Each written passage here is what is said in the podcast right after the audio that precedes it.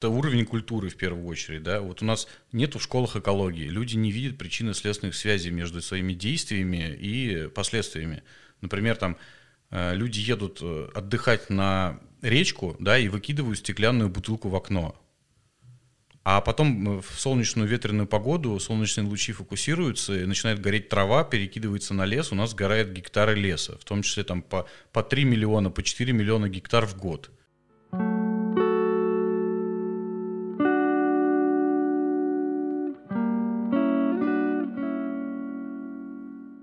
Сегодня в наших гостях Георгий Каванасян, автор канала «Экологика», эколог и гидрогеолог и блогер. Все правильно, да, всем привет. Все, да, я все, что я вообще подготавливался, я заучил, все, больше я не подготовлен.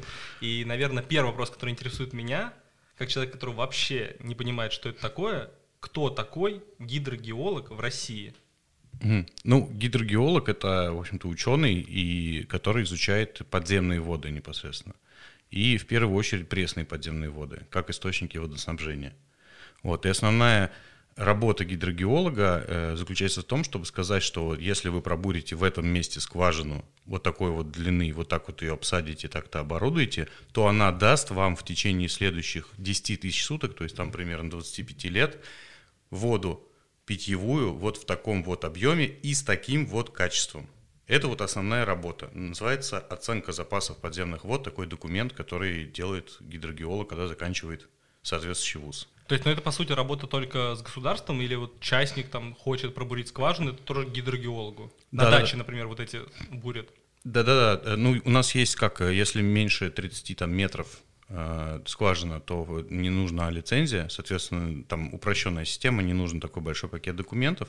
А если это скважина, например, там больше 30 метров, или на э, какой-то водоносный горизонт, например, там на известняки, или, э, так сказать, большие объемы нужны, то обязательно вот эта вся работа проделывается, рассчитывает гидрогеолог, кроме этого, зоны санитарной охраны водозаборов, в, в рамках которой нельзя там определенными видами деятельности заниматься там и так далее, и так далее. То есть это ну, достаточно серьезная вещь, ну, потому что водоснабжение – это наше здоровье и, и безопасность. Угу. А то есть у тебя получается, ты учился сразу, или у тебя ты эколог, и это как типа партспециальность, гидрогеолог? Или это разные вещи? Типа? Нет, это разные вещи. Я заканчивал геологический факультет Московского университета, как гидрогеолог учился, а, но в рамках, так сказать, курсов, которые мне читали, было там ну, несколько видов разных экологии, в том числе там геоэкологии, гидрогеоэкологии, было там 6, по-моему, или 8 даже видов химий разных, ну и так далее. То есть это, в общем, такое фундаментальное образование, которое позволяет чуть-чуть отскочить да, от непосредственно от тому, на что тебя научили, и, так сказать, освоить достаточно быстро смежные специальности, в том числе экологические. Конечно же, чистый эколог, да, это выпускник биологического факультета, вот, но э, чаще всего в настоящее время вся, ну, все открытия и какие-то вся движуха, в общем, происходит на стыке наук. Вот, когда ты более свежим взглядом смотришь на те же самые вещи и пытаешься проанализировать со своим аппаратом, который дан тебе, так сказать, ну вот твоим так сказать, видением мира, вот геологическим в данном случае. И мне как гидрогеологу это достаточно просто, то есть у меня, допустим, там э, первый диплом был по миграции радиоактивных элементов, в подземных водах, да, я, я моделировал разные аварии на атомной станции и рассчитывал, через какое время э, в водоснабжение города попадут э, э, там стронций, цезий там, и так далее, он будет отравлен. То есть это помогает, так сказать, сейчас в работе эколога очень сильно, потому что это фактически оно и есть. Mm. Ну, то есть смотри, а ты вот в ВУЗ пошел, ты сразу такой, типа, в 17-18 лет такой, все, гидрогеолог. Именно прям не то, что хочется заниматься там экологией или там что-то полезно, просто гидрогеолог сразу. Ну, я выбрал геологический факультет, и а... я на него не поступил. Я не поступил, да, в первый год, мне не хватило одного балла, это было очень обидно, я очень расстроился.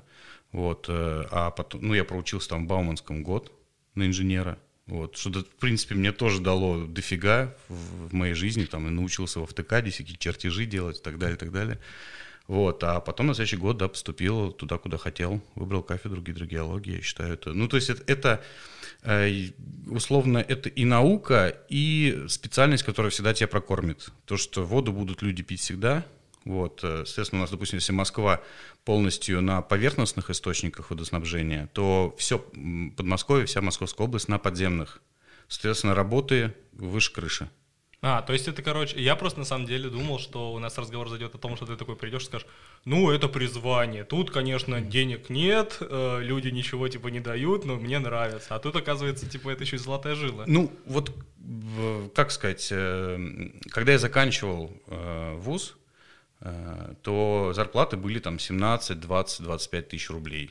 И, конечно же, мы сразу же с ребятами сколотили компанию, и начали заниматься, да, так сказать, на уровне частной организации э, водоснабжением, там и в том числе и промышленной скважины и так далее, и так далее. Потом это все разрослось по всей стране, но 2014 год очень сильно ударил по компании, там пришлось поувольнять сотрудников, там все разбежались, все на удаленке. Сейчас более-менее там кое-какие работы идут, но я там с 17 с конца 17 года вышел из, из этого бизнеса и уже, так сказать, сам занимаюсь, э, работаю на себя и в том числе вот развиваю канал, развиваю там э, свой блог и так далее, и так далее. Вот такой общественной деятельностью занимаюсь. Но в том числе потому, что там, условно, за 10 лет работы гидрогеологом и за там 6 лет обучения перед этим э, такое колоссальное количество проблем экологических прошло мимо меня – и я понял одну простую истину, к сожалению, достаточно поздно понял, что без резонанса у нас вопросы такие подобные не решаются в стране, к сожалению.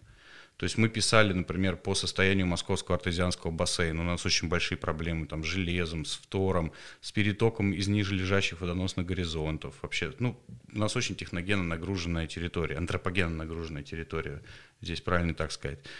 Вот. Но реакции не было. Максимум какая-то бумажка там от министра, может быть, там Московской области по этому поводу писалась, и ну, ничего не двигалось с места. А вот сейчас за последние там три года с хвостиком, да, получается, несколько десятков уже проблем получилось решить экологических по стране. И ну вот получается все правильно. Я тогда понял, что резонанс, он помогает, э, так сказать, решать все на свете. Если бы ты, например, просто был экологом, вот без блога ты где бы работал, получается? Вот где работают экологи? Ну, например, какой-нибудь нефтяной компании. То есть, ну, а если не повезло? Ну, в нефтяной компании... В Росатоме, в, ну, в любой, в принципе, компании, на любом заводе вообще можно работать. Да? То есть, да. на самом деле, в моей голове, типа, неправильное представление, что это, мол, какие-то такие зеленые человечки, которые, мол, пытаются сделать мир лучше, а всем говорят, да ладно, потом как-нибудь. Ну, у нас, понимаете, вот что мне не нравится, почему я не пошел, так сказать, экологом прям работать, потому что э, у нас все-таки экология до недавнего времени, я надеюсь, э, это все-таки производные от бизнеса. То есть бизнес заказывает себе определенные услуги, например, там, которые зачастую связаны с занижениями, например, каких-то выбросов на их заводе. И эколог должен это все там подписать, все эти документы.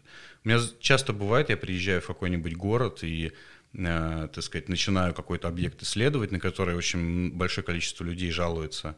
И э, просто там мне звонит в этот момент э, местный эколог, говорит, ну, типа, хочешь, я тебе расскажу реально, что у нас происходит. Не то, что по документам, да, я знаю, ты там документы ты, тебе уже дали, а давайте реально расскажу. Вот у нас тут то, тут то, тут то. То есть люди, они сами хорошие, они, ну, болеют за, там, из-за людей, они понимают, что они травят там народ и так далее. Но в рамках работы им приходится, э, так сказать, зачастую идти со сделкой на совесть, с совестью, поэтому вот, вот такая ситуация. Mm-hmm. Хорошо. Тогда давай э, вернемся к тому, что мы должны были писать с тобой подкаст на прошлой неделе, но ты сорвался и уехал да. на экспедицию. Да. Вот. И первый вопрос, как съездил, и второй вопрос, почему не поехал, получается, когда это произошло?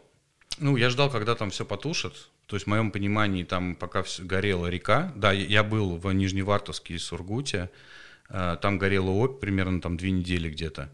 Вот, и в моем понимании там э, в это время очень активно работала служба безопасности Сибура, а так как я, ну, расследование свое делаю обычно инкогнито, да, и ну, не очень хочу беседовать с этими людьми, тем более далеко от населенного пункта, мало ли что случится, да, то есть э, я, я пытаюсь э, какими-то лисими тропами там пробраться и так далее. То есть пока была оцеплена территория, пока было вот это горение, туда смысла особого не было ехать.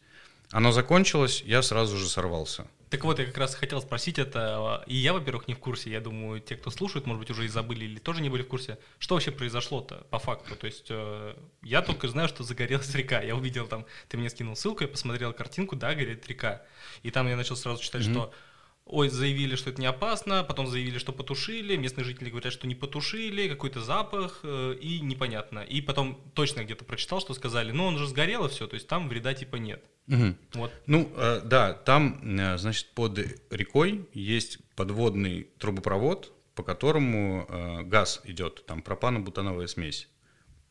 Ну, вначале никто не знал, что там шло, поэтому, ну, разные версии были том числе это попутный газ при разработке месторождений, где могут быть тяжелые канцерогенные фракции. А кто-то говорил, что это уже очищенный пропан-бутан, который, в принципе, это легкие фракции, но они достаточно безопасны, да, скажем. Вот. Я не знал, поэтому я еще вначале очень скептически относился. Мне же подписчики постоянно пишут, ты приедь, ты покажи, ты расскажи, ты расследуй. Вот. Э, и я сомневался, что имеет смысл, потому что там какой-то колоссальный ущерб для экологии действительно был совершен. Вот. Э, но, тем не менее, подписчики взяли верх. Вот. Меня, конечно, задолбали там по полной программе, и поэтому я, так сказать, ну, надо ехать. Люди хотят, надо ехать. Ты когда, ну, ютубом занимаешься, блогингом, очень сильно зависит, в какую сторону ты будешь смотреть от того, куда тебя подписчики несут. Ну, это важно, это закон вообще. Потому что, вот, допустим, там федеральные каналы, у них нет обратной связи, вот, и поэтому они немного оторв, оторвались, даже, даже, может быть, много оторвались от э, того, что там хочет увидеть народ по этим же каналам. А в YouTube, почему все YouTube уходят? Потому что там, так сказать, есть вот это вот общение с блогерами, и они могут направлять, так сказать, в то русло, которое они хотят. Вот, поэтому я все-таки решился на эту экспедицию, поехал. Ну, в общем, все достаточно легко прошло. То есть мы там пробурили э, ну, где-то, по-моему, там в районе четырех в Нижневартовске и две лунки в, в районе Сургута, и все это отобрали. В общем, а, я уже сразу был удивлен, да, так сказать, спойлер небольшой, э, вообще фоновыми концентрациями растворенных углеводородов в реке Обь. У меня получилось практически 5 предельно допустимых концентраций. Это фон, то есть это естественный фон, это сумасшедшее просто содержание, честно говоря. Вот. Э, понятно, что это и в том числе по естественным причинам, потому что в, в районе нефтегазоносных бассейнов нефть, она высачивается, она легче воды, она высачивается постоянно, и, э, в общем, там все реки, они имеют фон.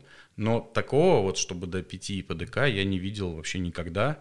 Вот, э, так сказать, я вот я вернулся и с тех пор читаю литературу, вообще пытаюсь найти аналогичные какие-то исследования для того, чтобы сравнить вообще, я то намерил, не то намерил.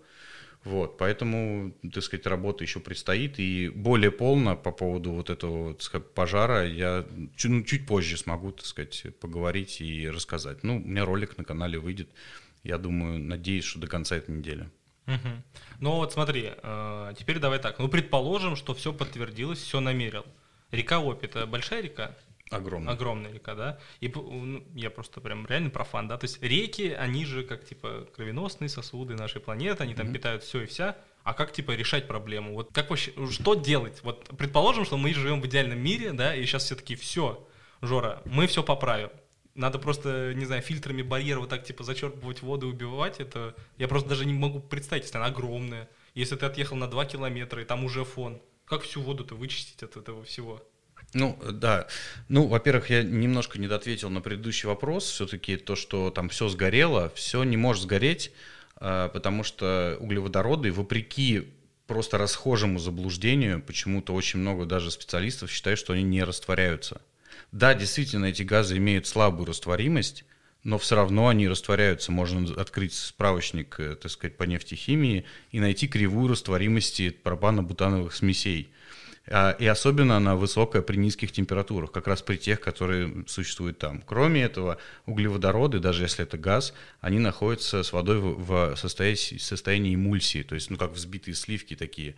Вот, и подо льдом это все перемещается.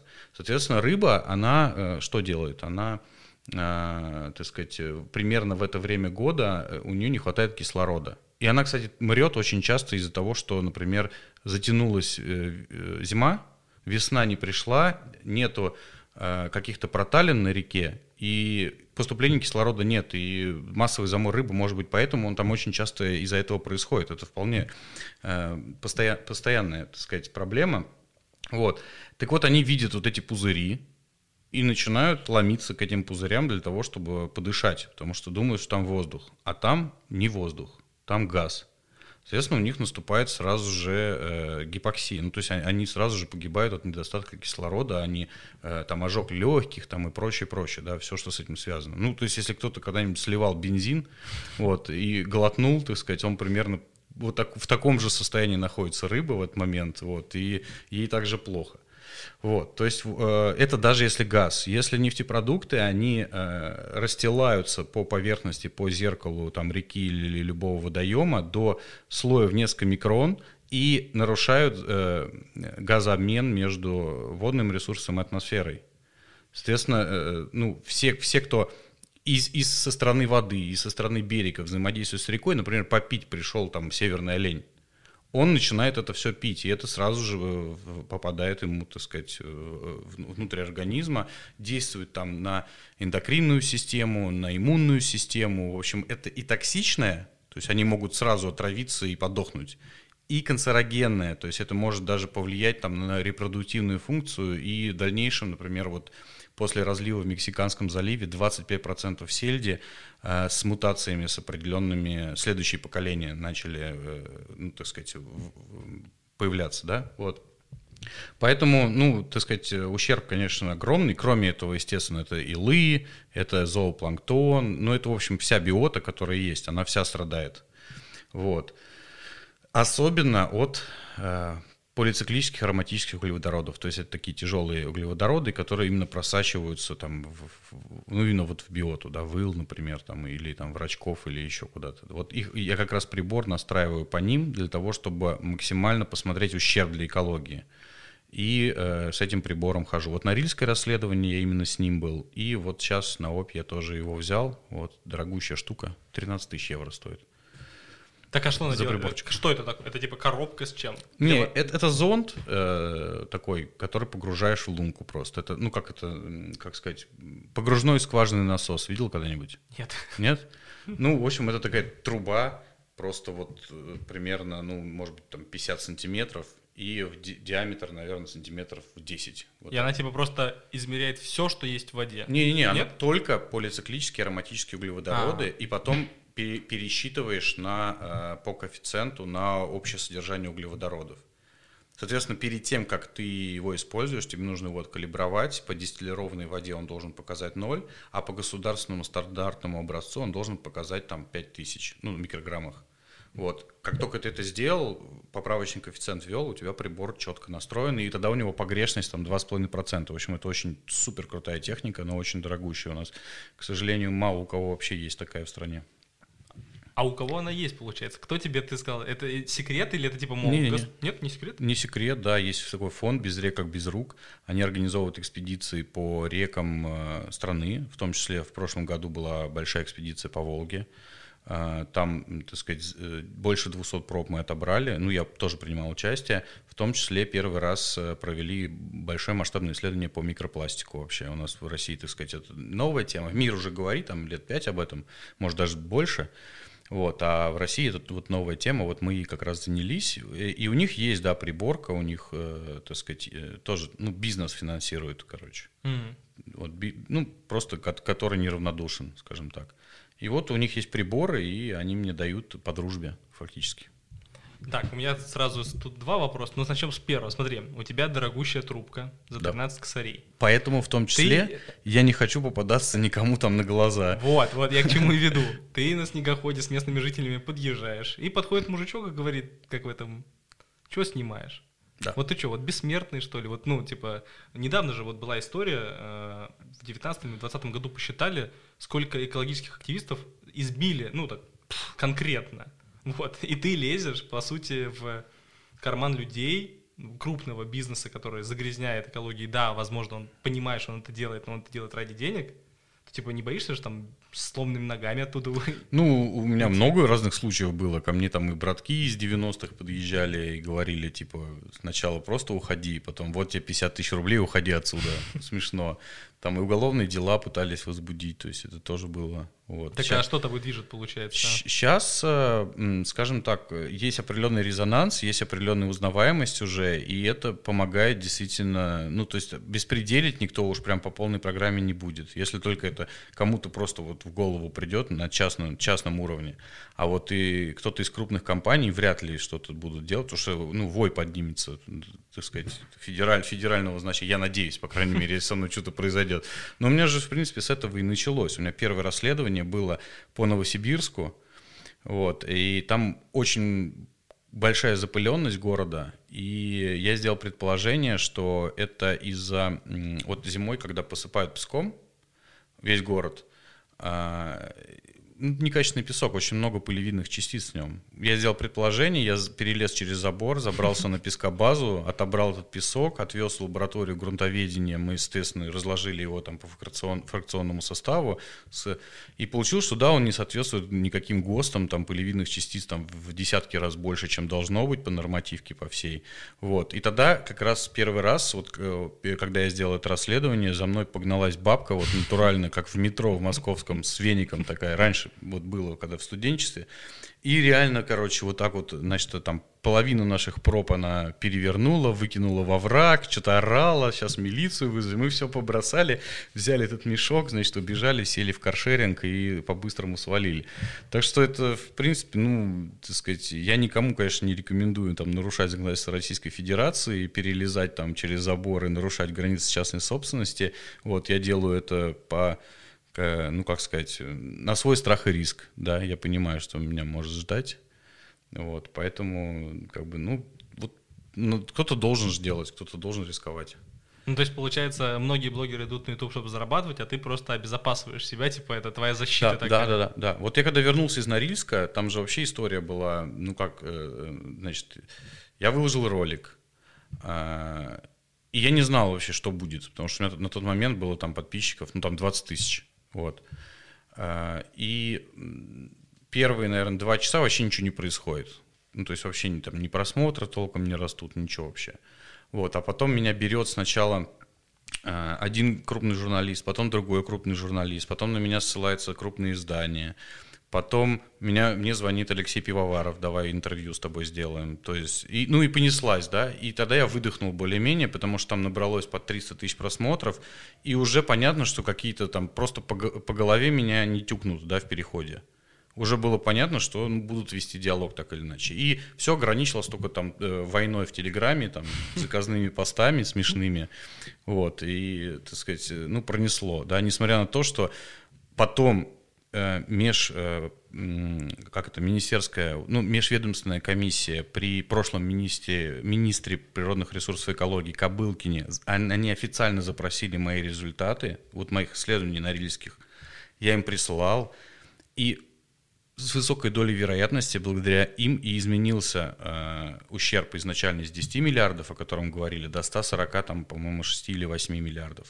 То есть в этот день, когда они пересчитали, я боялся выйти просто из дома, то есть, э, так сказать, я, значит, как это, э, выходил, открывал дверь подъезда, сначала налево посмотреть, направо посмотреть, все, все подозрительные машины, там, люди, которые сидят, э, ну, так сказать, мониторил, не дай бог, чтобы там не случилось. Но пронесло, и э, вообще все удачно сложилось, кейс очень удачный, потому что Норильский никель, он признал ошибки, то есть Потанин же, он же высказал то, что мы, мы типа этот урок усвоили, вот, и я, ну, я же не какой-то там зверь, да, я считаю, что он молодец, я его готов даже похвалить после этого. Ну, то есть, ну, он вначале, да, пытался все это замять и соврать, да, и он возил журналистов, они там построили потемкинские деревни, якобы, что у них нефтепродукты все они задержали, ничего не распространилось на север и так далее. Да это поведение, ну, недостойно в моем понимании, да. А когда человек говорит, мы типа признаем наш косяк, мы там сделаем все, чтобы модернизировать, чтобы такого больше не повторилось, и мы не будем оспаривать цифру 146 миллиардов. То есть вначале они, ну, тоже по слухам, они хотели в 7 раз оспаривать. Но они решили не оспаривать. И в моем понимании это нормально, и можно похвалить человека после этого. Мне важно э, э природа, что деньги выделены, э, так сказать, вначале они же попали в бюджет, были не окрашены, а потом э, президент сказал, что они точно на Норильск должны пойти. Я вообще то есть, обрадовался. 146 mm. миллиардов на Норильск, это 2 миллиарда долларов. Хотя бы город может быть, даже хотя бы город в порядок приведут. То, что город в таком состоянии, что это просто... А, то есть была вообще вероятность, что деньги бы просто ушли бы в бюджет, Бюджет. и все бы? Да, да, да. Вот. Они, они так и ушли. То есть они ушли в бюджет в неокрашенном состоянии. М. Поэтому Монорильск мог вообще не увидеть, и Тайга могла, ой, Тундра, так сказать, наша, Таймыр мог вообще не увидеть этих денег. Вот сейчас увидит. Вот, уже разрабатываются, я знаю, э, так сказать, план по очистке э, и реабилитации природных комплексов. Вот, в этом в том числе при- мои знакомые там ученые подбирают сорбент из химического факультета, вот, и так далее, и так далее. То есть, ну, уже это работает. Сейчас там, понятно, 6 метров снега, сейчас там никто ничего не делает, но вот весной, я думаю, что начнется, вот. Так что, и самое главное, вот этот кейс, он, он даже не конкретно про этот случай, он, он, э, это революция, революция в природоохранной практике. То есть всем природопользователям, особенно в арктическом регионе, стало понятно, что природа теперь стоит денег. А не- разве не было кейса, я что-то вот помню, в тот момент читал, BP, если я не ошибаюсь, когда-то что-то у них рвануло в воде, и они, мол, выделили, может быть, как раз миллиард долларов на это. И это было ли там 10 назад, что ли? Мне М. просто рассказал, что уже в практике были случаи, когда кто-то накосячил и заплатил за это. Ну, э, скажем так, э, я, ну, конкретно этот случай не знаю, у нас по 17 тысяч разливов в год примерно происходит, да, я все, ну, не помню просто. А Если было, то, ну, в любом случае сумма меньше и иностранная компания. То есть понятно, что иностранную можно по полной раскрутить, а с нашими вас- вась-вась. А тут нашим показали, что, ребят, природа теперь стоит денег, и все забегали аналогичные резервуары под нефтепродукты, начали там Мгм. ставить электрохимзащиту, э, значит, попросили Роспотребнадзор, что, а вы можете, ну, как бы, как обычно, вы копируете рез- ну, прошлогодний отчет, а вы можете реально посмотреть, что у нас в каком состоянии там и так далее. Потому что поняли, что проще модернизацию провести, чем потом такие ущербы Ну да. колоссальные платить. Вот. И вообще э, после этого началась еще одна очень хорошая тенденция в моем понимании. Вот у нас, если ты что-то нарушил природоохранное законодательство, то у тебя есть два типа ответственности. Э, Первый тип – это штраф. Ну, обычно это 150, там, 200 тысяч рублей. Для крупной компании, ну, ни о чем вообще. А второй – это ущерб. Это вот как раз вот, вот эти 2 миллиарда, да, то есть это когда по, по, по методикам Росприроднадзора рассчитывается, э, так сказать, что утекло, на какой площади там и прочее, прочее, да, это, так сказать, по формулам, по методикам. А, И э, у нас вот Всероссийское общество охраны природы, они взяли последние за 10 лет дела э, ну, нарушения природоохранного зак- законодательства и сравнили, э, в каких случаях взяли только ущерб, в каких случаях взяли и только штраф, и в каких случаях ущерб и штраф. Получилось, что в 20% случаев только берется ущерб с нарушителя. А почему с остальных не берется? И на какие деньги потом вообще убирать страну? Потому что вот ты, например, поехал, ты э, выкинул мусоровоз, например, отходов в, в реку. На какие деньги это должно быть почищено? Ну, заплатил ты штраф, да, там, там 50 тысяч рублей. А кто это будет чистить? Так вот, регионы зарастают мусором, они не доводят эти дела до конца, в том числе из-за раздолбайства, да, в том числе, возможно, так сказать, пофантазируем, есть и коррупционная составляющая. Пофантазируем, да. Да, вот. И э, они ждут какой-то федеральной программы. То есть эти деньги вообще, ну, идут в региональные бюджеты, эти ущербы. Ну, по закону. Они эти деньги сами не берут, а потом ждут, когда придет нацпроект, им почистит эту речку, понимаете? Вот такая ситуация. Так вот, сейчас начали поднимать эти дела за последние там 10 лет или 20, и начали всех дрюкать по этому поводу. И я считаю, что это очень правильно, то есть, э, потому что насрал, убери, как бы. Два варианта.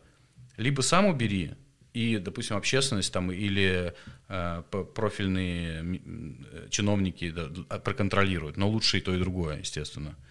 Либо а, заплати в региональный бюджет, чтобы они организовали уборку, да, и опять же общественность и профильные чиновники это должны э, проконтролировать, да. Вот тогда это будет дело. Там мы не будем зарастать у нас мусором, свалками, э, у нас не будут реки в таких ужасных состояниях, в таком ужасном состоянии, там и малые реки не будут подыхать все подряд и прочее, прочее, да, то есть вот именно так. И это началось, то есть в моем понимании Норильск это вот такой вот ну, революцион, ну, реально революция. И я очень рад и, в общем-то, благодарен даже руководству Росприроднадзора за то, что они довели это до конца. То, что я боялся, что будет э, опять, ну, договорняк. да, и опять придется ехать, опять придется кричать, снимать ролики, поднимать общественность и так далее. Они, ну, так сказать, под напором очевидных э, фактов, они доделали свою работу до конца, и ну, молодцы тоже, готов похвалить. Хоть и говорим уже про Норникель, который уже прошел, и Мгм, слава богу, что заплатили, личный э, скучный вопрос. Как так вообще вышло, что сначала редакция пивоваров сняли один выпуск, который, ну, как ты понимаешь, никому не зашел, и у всех задались вопросы, либо вы наивные, либо э, сколько заплатили, а потом, то есть как это со стороны э, виделось, что на них напали, они такие, о, вот Жора есть, вот на него не напали, он честно сделал, позовем-ка его на интервью. И как будто бы разыграли тебя как Джокера, чтобы выйти красавчиками.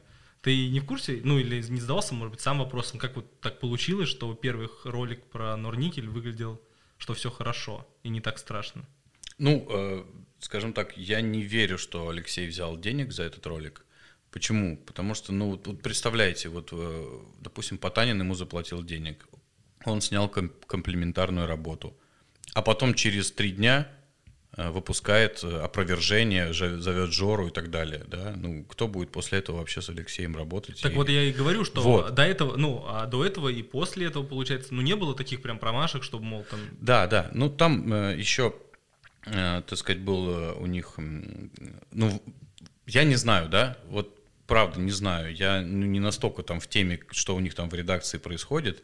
Вот. Как он это об- объясняет? То, что у них был такой пробный формат, пробный журналист, и, э, соответственно, то есть он, так сказать, не очень хорошо проконтролировал эту работу. Вот Мгм. примерно так. То есть, ну, промашка, вот так.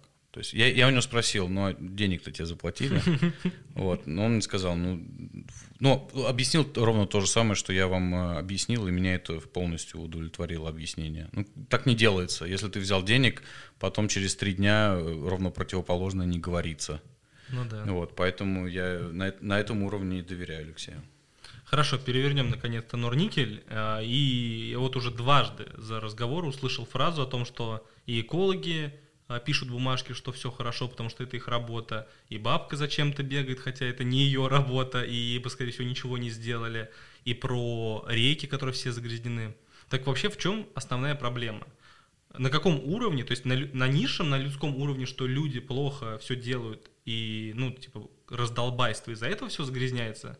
Или как бы вот это начни с себя? Или все-таки это бизнес из-за того, что у нас, может быть, законы какие-то не такие строгие не строгие, решают вот загрязнять это? То есть в какой момент люди такие? То есть я вот представляю, вот у меня есть компания, я такой типа, отвези и выброси в реку. То есть вот типа вот кто вот эту фразу назовет? Вот ну типа в здравом уме это же как-то даже ну, стыдно произнести. И вот, а из-за чего во всей стране так происходит? То есть на каком уровне у нас косяк сейчас? Ну, я понимаю, что на всех, скорее всего.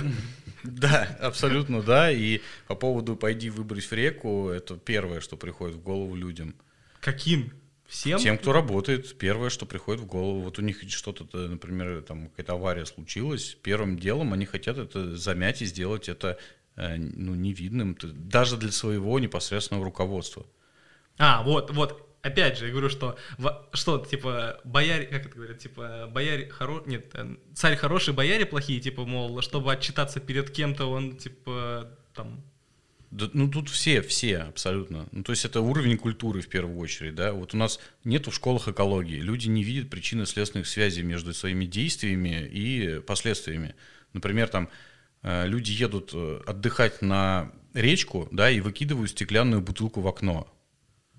А потом э, в солнечную ветреную погоду солнечные лучи фокусируются, и начинает гореть трава, перекидывается на лес, у нас сгорают гектары леса, в том числе там по, по 3 миллиона, по 4 миллиона гектар в год. Вот, ну, это одна из причин, понятно, но 80% пожаров это антропогенные, э, во- антро- антропогенное воздействие. Вот люди этого не понимают. Они, они думают, ну, выбросил я бутылку и что? Они этого не, не видят. То же самое здесь, как бы, э, вот есть какие-то сотрудники какого-то предприятия, допустим, работают с нефтепродуктами, допустим, у них там что-то пр- прохудился, как какой-то шланг и так далее, вытекло там, не знаю, там не- 200 килограмм, допустим, там, да, вот, они даже не расскажут, даже не, не доложат. наверх, например, да, ну, то есть, а лучше всего скрыть, лучше всего в речку, там, еще куда-то скрыл, все, течение унесло, вот. В тот момент, когда, ну, вот, допустим, почему Норильск, например, мое предположение, мои фантазии, почему мы только на третий день вообще об этом узнали? Потому что они сначала хотели своими силами э, это ликвидировать. Потом, когда поняли, что нереально, доложили только на, ну, своему непосредственному начальству.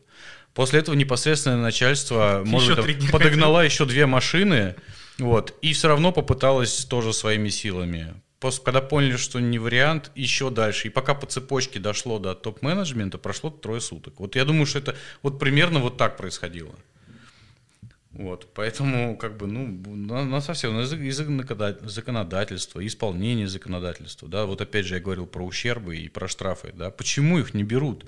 Это, вот, допустим, турки построили часть э, трассы Москва-Санкт-Петербург. Прекрасная трасса, кстати, рекомендую. Да если бы она не стоила, сколько там, 200 или 2200 без транспондера? Слушай, не знаю, да. Ну, что-то около того, но все равно это удобно, да, если машина позволяет там быстро ехать, вообще гораздо лучше, чем раньше. Я помню, что-то по 12, по 13 часов раньше ездили в, в Питер. Вот.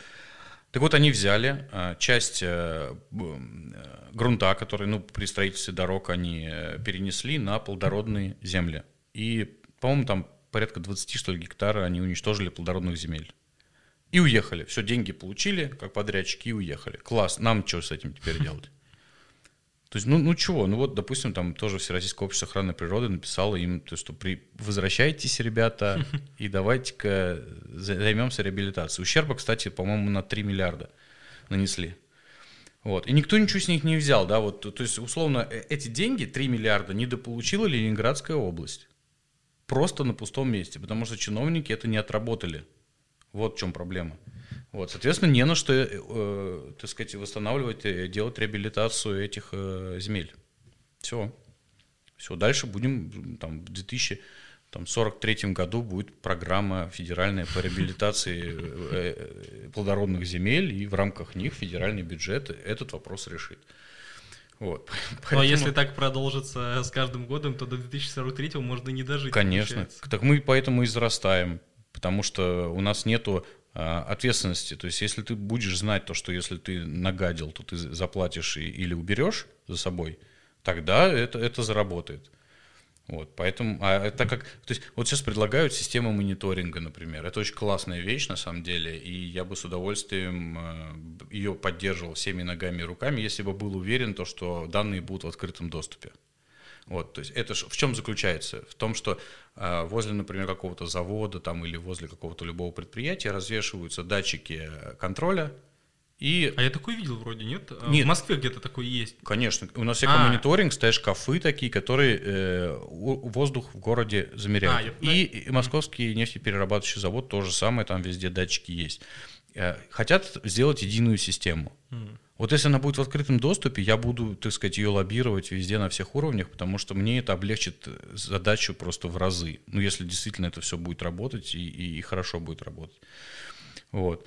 А, но, а, так сказать, вот если у нас практика 20% только э, берется штраф и только 80% ущерб, у нас и так мы знаем про колоссальное количество нарушений природоохранного законодательства и ничего с этим не делаем.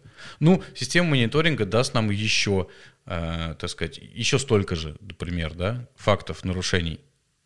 И что это, если мы все равно не, не будем доводить это до судов, все равно не будем там в досудебном порядке это убирать и так далее, и так далее. То есть как вопрос-то будет решаться? Может сначала, э, так сказать, э, обработаем хотя бы, вот, вот мы насчитали за последние 10 лет таких кейсов на триллион рублей.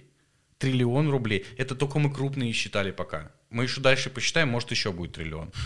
Это те деньги, которые недополучили региональные бюджеты. Вот у нас все региональные регионы, они говорят, мы, типа, там, все Москва забрала. Триллион, который они не получили. Вот кто это будет работать хм. по этому поводу? Вот, вот, вот задача первостепенная. Давайте, так сказать... Ну, то есть, типа, ты считаешь, что начинать нужно, получается, с лучшего контроля наказания? В первую очередь, да. То есть, э, э, как это как, как классик говорил, то, что вор должен сидеть в тюрьме или что-то типа того. Нарушил, отве- ответь.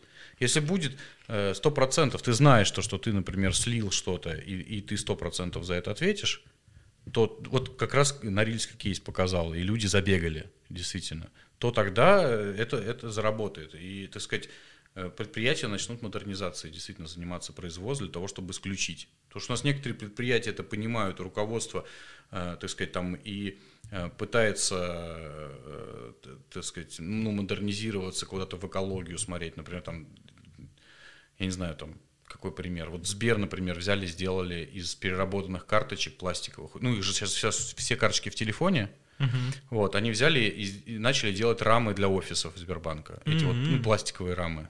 Прикольно, не слышал. Ну, нормальная тема, я считаю. Вот у них офис, по-моему, то ли в Ульяновске, то ли еще где-то э, перевели полностью на э, ветровую э, энергию по-моему, тоже нормальная история. То есть кто-то думает, да, о том, что есть э, концепция устойчивого развития, что нужно, так сказать, там, минимизировать расходы бизнеса, там, и так далее, углеродный след сокращать, и про... а кто-то просто выкачивает, условно, ресурсы, обогащается сам, как известный человек, так сказать, из нашего первой половины диалога, вот. А в это время Росприроднадзор находит там больше 140 нарушений природоохранного законодательства после проверки, после этого большого разлива. Я показывал себя в Телеграме, э, там э, чуваки, ну, работники, работники комбината, они ездят на лопатах, у них лодка. То есть вместо весел. Не то, что там нету э, этого мотора, да, сзади, а у них вместо весел лопаты я вот выкладывал. Это вот мне скидывают с комбината. После этого начали, ну, большое количество людей, кто увидели ролик, они начали скидывать. Да что там разлив? Ты посмотри, на чем мы, значит, там помпу откачивать ездим. Вот у нас лодка на, на лопатах. Вот, так, так, так что... Ну, Лопатный двигатель. Да, да, мы все э, хотим будущего там прекрасного для, для наших детей, там и, так сказать, и чистой природы, и всего остального. Я думаю, эти люди, я надеюсь, что все-таки там у них есть какие-то хотя бы чувства по отношению к нашей природе, к нашей стране. Вот, и я думаю, что они сделают выводы. И вот. Но для этого Э, как говорится, нужно гражданское общество, нужно, чтобы мы э, так сказать, требовали этого, что, ну, нормального отношения к природе в первую очередь. Да, вот у меня тоже сложилось такое вообще впечатление, что не люблю разговоры про менталитет, потому что я в него не верю, потому что я считаю, что его не существует, но почему-то люди всегда ждут, что за них решат их проблемы. То есть вот когда я вижу, что рядом, помню, вот рядом с моим домом, когда еще жил у родителей, а, не вывозили мусор, его просто складывали мешками. Но так не произошло того момента, что туда уже было невозможно въехать. Жильцы дома такие встали, это мои родители в том числе, завыли, и все. И эту помойку не то что убрали, ее туда перенесли, потому что там был детский садик, и крысы завелись.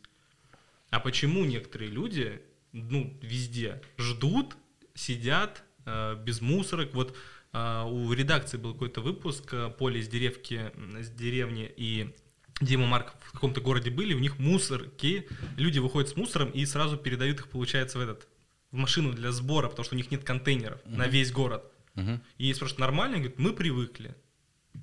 А, а чего вы ждете? Мол, что дальше-то? Вот. И я вот э, не могу понять, э, где вот эта проблема. То есть, может быть, реально просто если ввести экологию с младших классов, то да. все изменится? Да, единственное вообще решение. Вот японцы уже там 20 лет учат, и у них, вот если приехать, посмотреть, у них, они в другой стране уже живут. У них там дети с им 3-4 года, вот у меня дочке там 6 лет, она, она у меня уже понимает, что такое пластик, куда его класть нужно, mm. где батарейки, где все. То есть, ну вот то же самое. Просвещение, в общем. Просвещение, да. И именно с детского возраста. Я не очень сильно думаю, что там наше поколение, условно, 30-40-летних, э, ну, какая-то часть, может быть, проникнется этими идеями, но если мы хотим изменить мир, то, то конечно, это с школьной парты, даже с детского сада может быть начаться.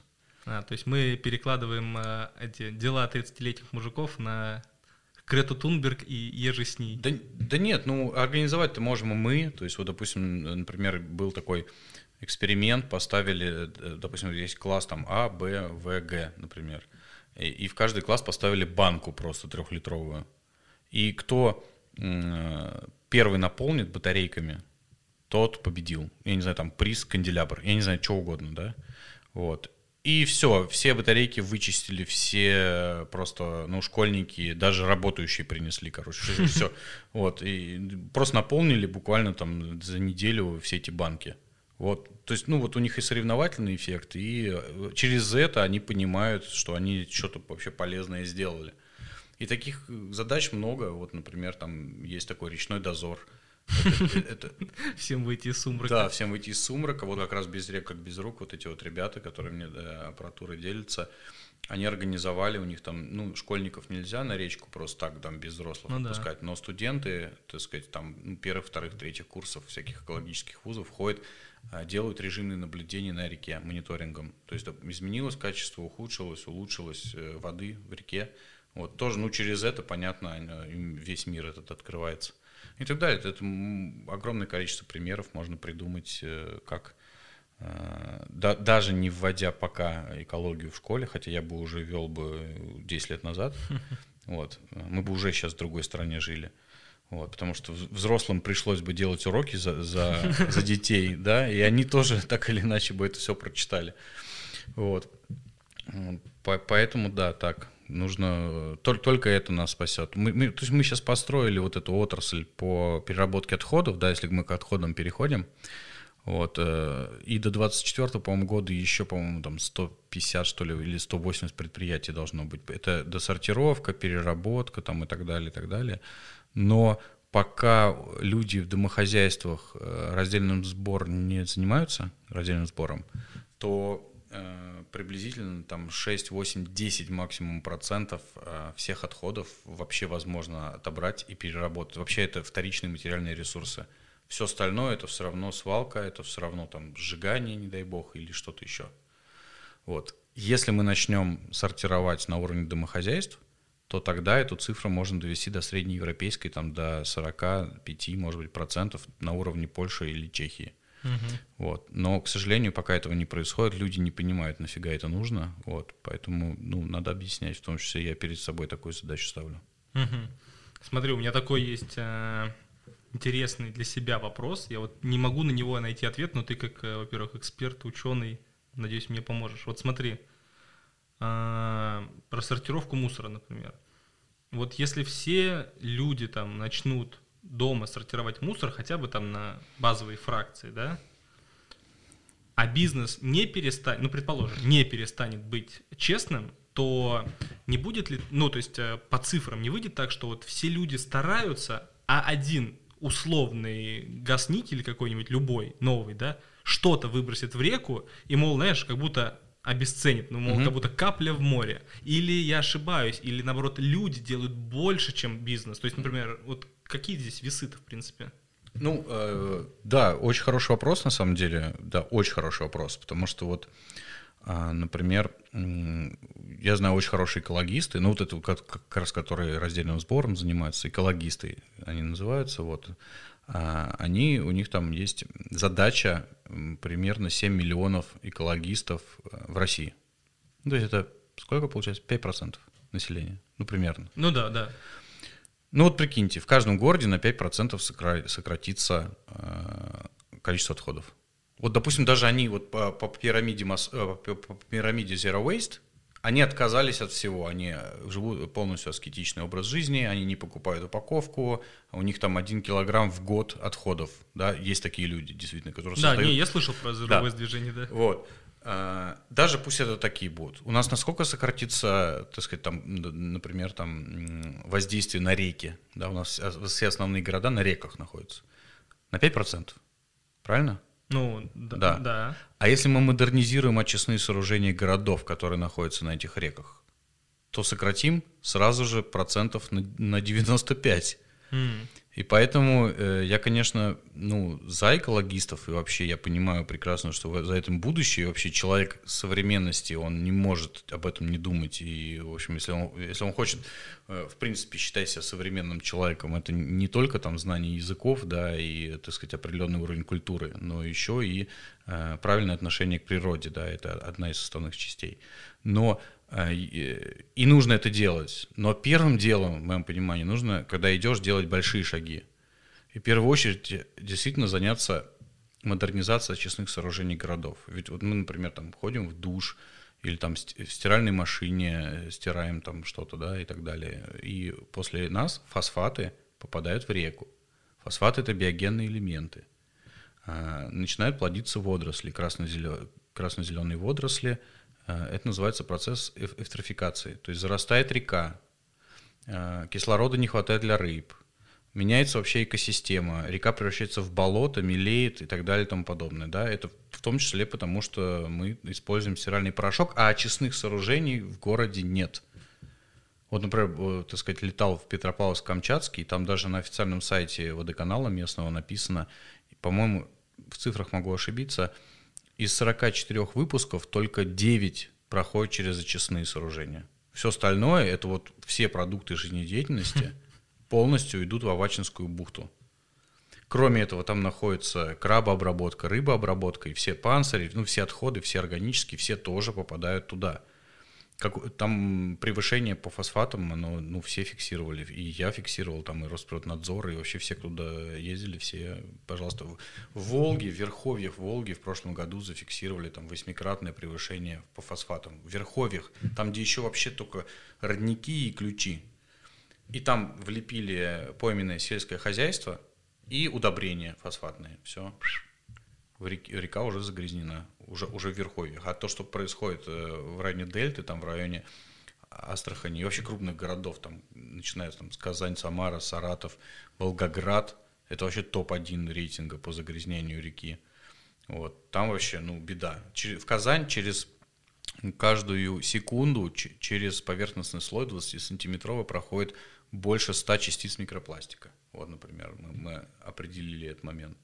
А в самой Дельте находится заповедник, Астраханский заповедник, и там э, за последние 6 лет, вот, там кто-то умирает, они делают скрытие в заповеднике. Ну, причина смерти, может, там какие паразиты, там еще что-то, да. Э, в, в районе 24% всех вскрытий, которые было, там порядка 200 вскрытий, вскрытий было, содержит в желудках микропластик животных. Это заповедник, это место, где мы охраняем максимально животных. И мы сами вот приводим к тому, что, например, вот мы вскрывали енотовидную собаку, у нее пыш от ружья э, забил э, проход, вот, и ну, с высокой долей вероятности из-за этого э, как бы собака и скончалась. Вот. А в зоопланктоне находят микропластик. Это вообще уже часть нашей Да, я, я читал про микропластик, его же в этом или в, ну, в прошлом, получается, уже году нашли в плаценте первый раз уже. В том числе, да. То есть это уже тоже. дошло и до людей, и, да. Конечно, до людей. Мы каждый Не, ну мы каждый день да, да, с ним взаимодействуем. Но вот я всегда думаю только о том, что надо начинать, наверное, ну, с одного края с просвещения детей, а с другого края с очищения. Потому что в Футураме была серия великолепная, когда а, они там путешествовали по подземным этим рекам, и там такой огромный резервуар, подходит чувак, капает каплю йода и говорит такой, вся вода Нью-Йорка очищена. И люди не задумываются о том, что душ, туалет, это все, mm-hmm. что вы, вы, вы выливаете из кранчика на кухне, это уже где-то смывалось. И что-то никто не задается вопросом, как хорошо это чистится, типа. И не, ну в настоящий момент как раз-таки не так. То есть вода, например, не забирается так? из реки. Да. А, то есть у нас, получается, все стекает в реки, а потом забирает из реки. Э, вот, допустим, э, город на, на Волге, да, стандартный, любой, забирает из реки, проводит водоподготовку, подает там в душ и так далее, и так далее. После этого сливается э, дальше в реку, идет в следующий город на Волге. Понял. Вот. И была идея, в общем-то, достаточно интересная, как раз-таки зациклить водопотребление города, чтобы действительно очищать воду до того, такого состояния, чтобы можно было повторно. Ну, допустим, питьевую брать из реки, а все остальное на все хозяйственные нужды зациклить, да, чтобы минимальное количество взаимодействий с рекой было. И, по-моему, это хорошая мысль. Например, какая разница, какая вода в сливном бачке в унитазе? Ну да. Никакой разницы. Там, ну, понятно, будет, если, допустим, жесткость, там, железнение и так далее, бачок начнет это трехвалентным железом зарастать, вот это все. Я считаю, что это, меньше это можно, это, это можно предусмотреть и почистить, да, то есть там, установка озонирования, еще что-то. Вот, поэтому э, была такая мысль, и, в принципе, достаточно интересная. Вот, но пока происходит по-другому. Пока мы берем понятно, там, между городами 200 километров. За это время очень сильно разбавляется загрязнение. Вот. И, наверное, это смешно, да, то, что ты моешься той же водой, которой мылся Хм. перед тобой в предыдущем городе человек, но она уже совсем другая. Потому что и притоки существуют, и разбавление, и там поверхностный сток, подземный сток. Река же питается с многими источниками. Вот, поэтому как бы это другая вода, давайте не, не будем утрировать. Хорошо, хоть стало мне чуть э, спокойней. Хорошо, тогда я задам один провокационный вопрос, и мы закончим. А, какая самая большая река в России? Э, Иртыш с э, Обь Иртышом, наверное, нет? Я не знаю. Спасибо большое. Мне было э, очень кайфово поболтать. Спасибо, что пришел. Все, спасибо за приглашение, ребят.